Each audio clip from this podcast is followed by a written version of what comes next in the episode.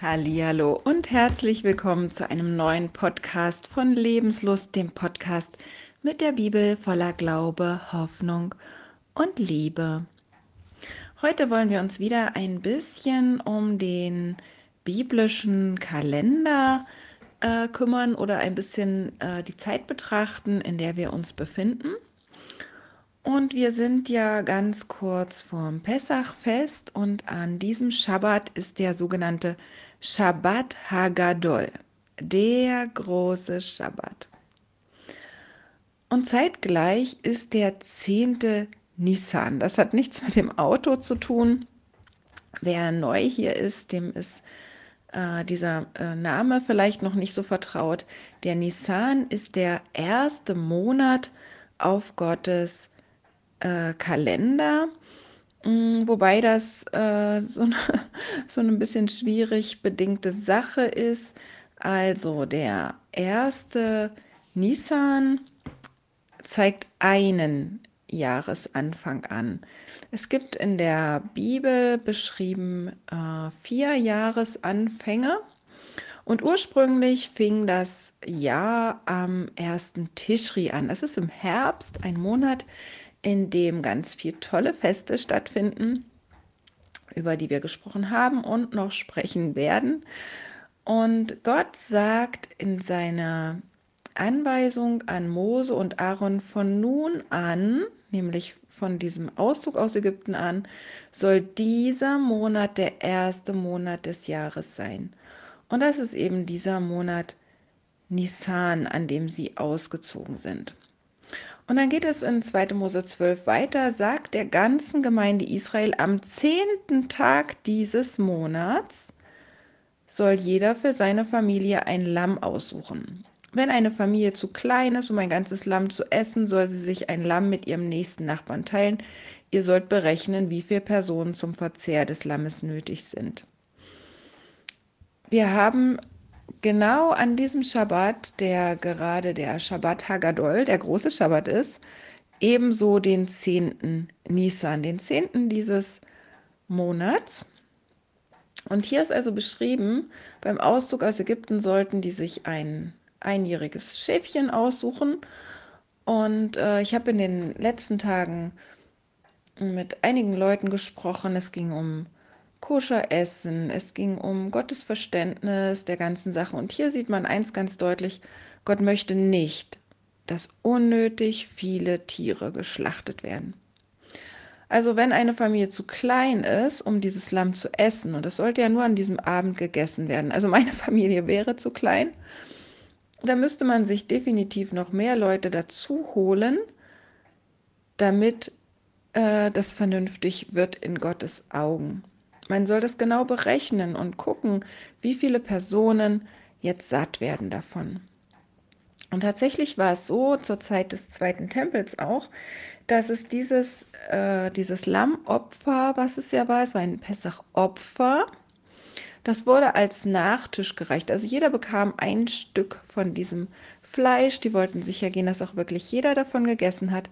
Das bekamen die nach dem Abendessen. Es war also nicht so wie, wie heute, wenn man äh, in den Supermarkt oder die Kaufhalle geht und dann ist da Massen an, an Fleisch und was das für Leid für die Tiere mit sich bringt. Darüber brauchen wir, denke ich, gar nicht sprechen.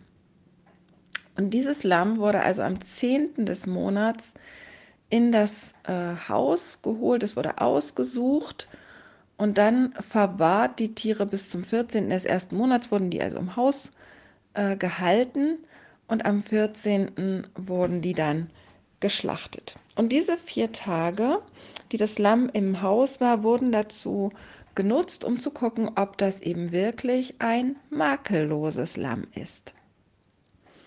Und das haben wir auch in der Geschichte von jener Pessach-Episode, äh, die wir im Neuen Testament finden.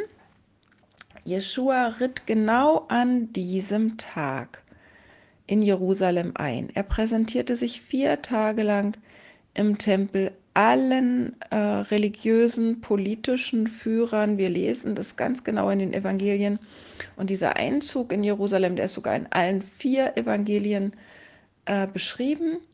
Er ritt also ein auf einem Esel und präsentierte sich, um seine Makellosigkeit zu beweisen. Und so geschah es auch. Sie fanden keinen Fehler an ihm. Niemand. Ja, Pilatus schickt ihn sogar mit weißen Sachen zurück, um zu zeigen, es ist kein Fehler an ihm. Und ebenso ist es bei den religiösen Führern. Niemand findet einen Fehler an ihm. Er lehrt die Tora korrekt, er ist völlig sündlos. Er ist das makellose Pessachlamm. Und da können wir dran denken an diesem Schabbat, äh, wenn wir äh, Schabbat feiern, dass wir daran denken, dass Jeshua unser makelloses Lamm ist, was für uns das Leben gelassen hat, damit wir genauso wie die Erstgeborenen der Israeliten davonkommen. Unsere, unsere Schuld ist bezahlt. Wir werden äh, im Gericht geschützt durch sein Blut und durch die Hand, die er über uns hält. Und da können wir, wie gesagt, schon diesen Schabbat anfangen daran zu denken. Zeitgleich sollen wir unsere Herzen überprüfen. Und da gibt Paulus eine ganz große Warnung ab und sagt, wer das unwürdig ist, dieses Pessachmahl, dieses Mahl des Herrn, der kann unter Umständen große Probleme bekommen. Er sagt sogar, dass er darin einen Grund sieht, dass viele in der Gemeinde gestorben sind.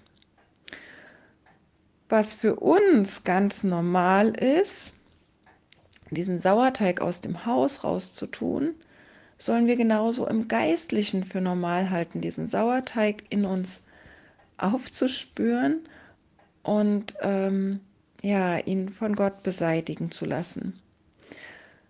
Wir können darum beten, dass Gott uns zeigt, wo in unserem Leben diese Sauerteigstücke noch sind, diese Dinge, die wir tun, die wir denken, wie wir handeln, die uns aufblähen, die einfach einem, einem sch schlechten Trieb, man sagt ja auch, das kommt von dem bösen Trieb, ne? und, und Hefe, Sauerteig ist ein, ein Triebmittel im Teig. Und diese Substanz der Matza, die wir essen, ist eigentlich bis auf den Bestandteil des Triebmittels dasselbe. Wir, wir essen Mehl und Wasser vermengt und ein bisschen Öl. Und dasselbe haben wir in, ähm, in Brot, was aufgegangen ist. Diese Substanz ist gut, aber wenn dieses Triebmittel reinkommt, was uns aufbläht, was den Teig ja auch verderben lässt, wenn man das länger gehen lässt, dann kippt er nämlich um und es entstehen äh, zu viel dieser Bakterien. Und so soll das in unserem Leben eben nicht sein. Wir sollen wirklich Jeshua ist diese, diese Matza, wir sollen sein, sein Wesen, sein, sein Leib, seine Botschaft in uns aufnehmen.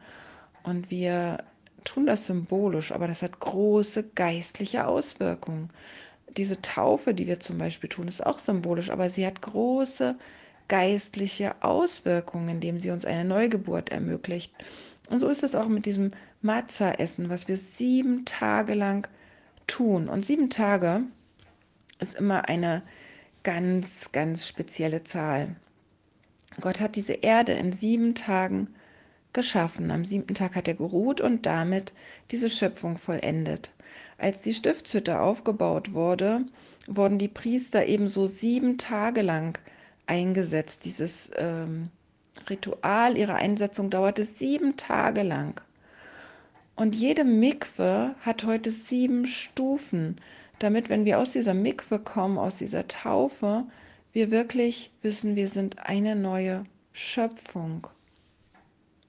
Und so ist es auch mit diesen sieben Tagen Matzah. Wir sind danach eine neue geistliche Schöpfung. Und darauf bereiten wir uns vor und wir überprüfen unser Leben. Was ist da drin an Altem? Was muss raus? Was passt nicht zu meinem neuen Leben? Mit Gott. Das ist auch das, was Paulus immer meint mit dieser Neuschöpfung, die wir sind durch die Taufe. Und genauso geschieht es hier auch durch das Pessachfest.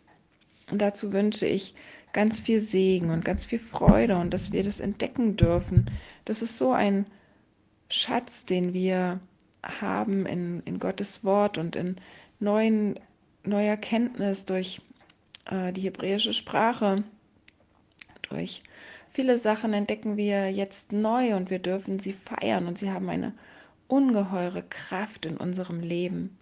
Und das wünsche ich jedem, dass er das entdecken darf und feiern darf. Und so gehen wir in diesen Shabbat Hagadol mit dem Gedenken an unser makelloses Pessachlamm, überprüfen unser eigenes Herz, bitten darum, dass wir gereinigt werden von all diesen äh, Sachen, die eben noch nicht zu unserem neuen Leben passen. Und dann freuen wir uns darauf, dass wir ein neues Leben beginnen dürfen. Und das dürfen wir jedes Jahr. Und jedes Jahr ist es neu und jedes Jahr ist es anders und jedes Jahr ist es tiefer. Und das ist einfach was ganz, ganz Wunderschönes. Sei gesegnet. Bis bald.